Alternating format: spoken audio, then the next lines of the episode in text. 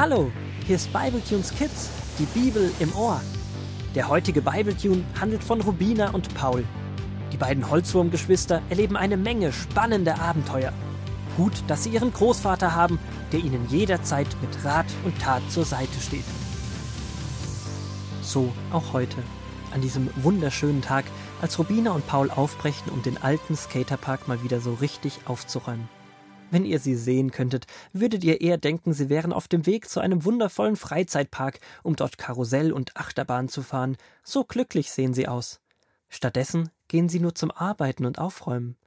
Als sie dort ankommen, müssen sie leider feststellen, dass. Rubina, schau mal, hier ist so ein rot-weiß gestreiftes Band. Sieht aus, als ob der Platz mit einer Geschenkschleife umgeben ist.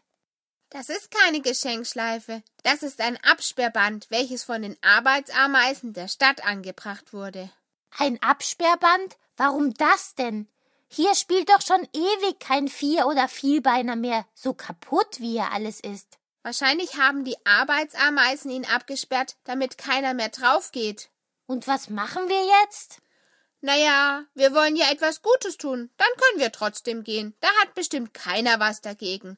Wir haben ja einen richtig guten Plan und gegen Aufräumen hat noch keiner etwas gehabt. Los, an die Arbeit. So beginnen die beiden mit der Umsetzung ihres Plans. Sie nehmen ihre Schaufeln, ihre Handschuhe und ihre Haselnussschaleneimer und beginnen mit der Arbeit.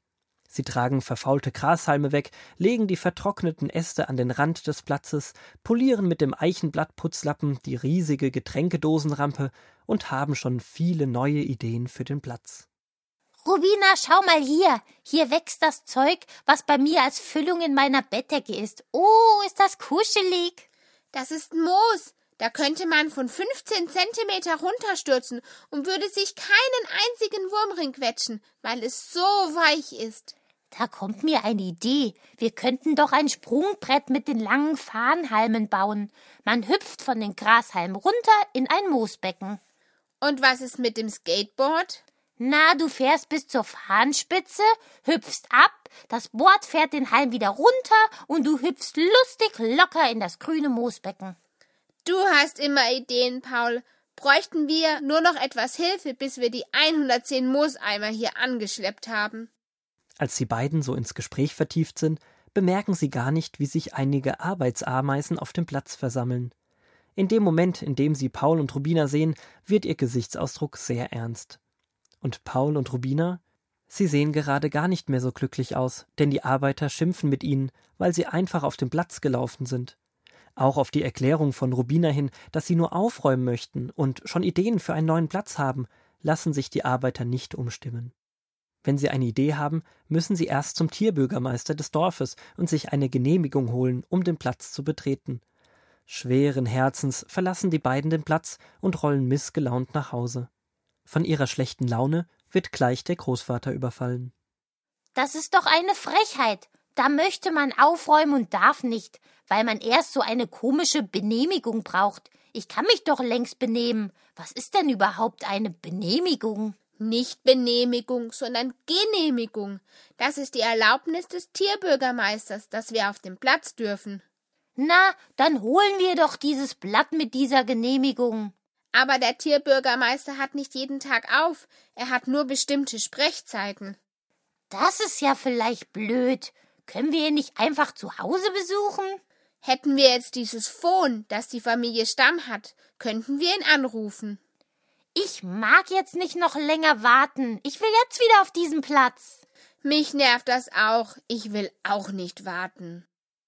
Und dann schauen beide in Großvaters Gesicht. Warum hat er eigentlich noch gar nichts dazu gesagt? Kann er ihre Wut nicht verstehen?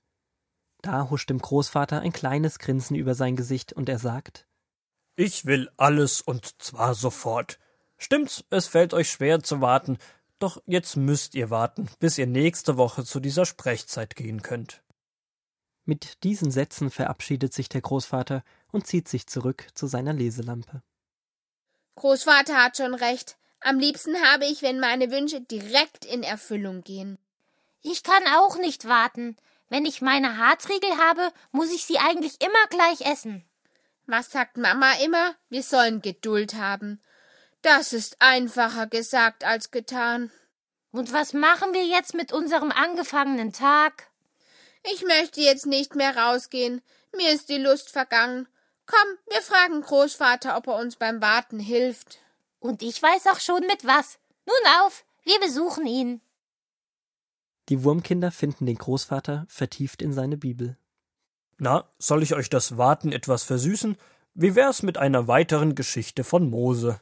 Super, fang schon an. Und so beginnt der Großvater weiter aus 2. Mose 2, die Verse 18 bis 25 zu lesen, von Mose im Land Midian. Früher als sonst kamen sie wieder zu Hause bei ihrem Vater an und erzählten ihm, ein ägyptischer Mann hat uns geholfen, als die Hirten uns vertreiben wollten. Er hat sogar mit uns Wasser geschöpft und unsere Schafe und Ziegen gedrängt. Da fragte ihr Vater, und wo ist dieser Mann jetzt? Warum habt ihr ihn nicht mitgebracht? Ladet ihn ein, mit uns zu essen. Sie gingen zu Mose zurück, und Mose kam mit ihnen nach Hause. Er wohnte und arbeitete eine Weile bei ihnen, und später heiratete er Zippora, eine der sieben Schwestern. Einige Zeit darauf starb der Pharao von Ägypten, und sein Sohn wurde an seiner Stelle König. Auch er verlangte von den Israeliten, dass sie den ganzen Tag schwere Sklavenarbeit tun mussten. Sie stöhnten und schrien zu Gott um Hilfe, und Gott hörte ihr Schreien. Er dachte an das, was er Abraham, Isaak und Jakob versprochen hatte. Er sah alles, was seinem Volk passierte, und bereitete die Rettung aus der Sklaverei in Ägypten vor. Oh, wie romantisch. Eine Hochzeit. Warum er sich wohl gerade in Zippora verliebt hat, das hätte ich nur allzu gerne gewusst.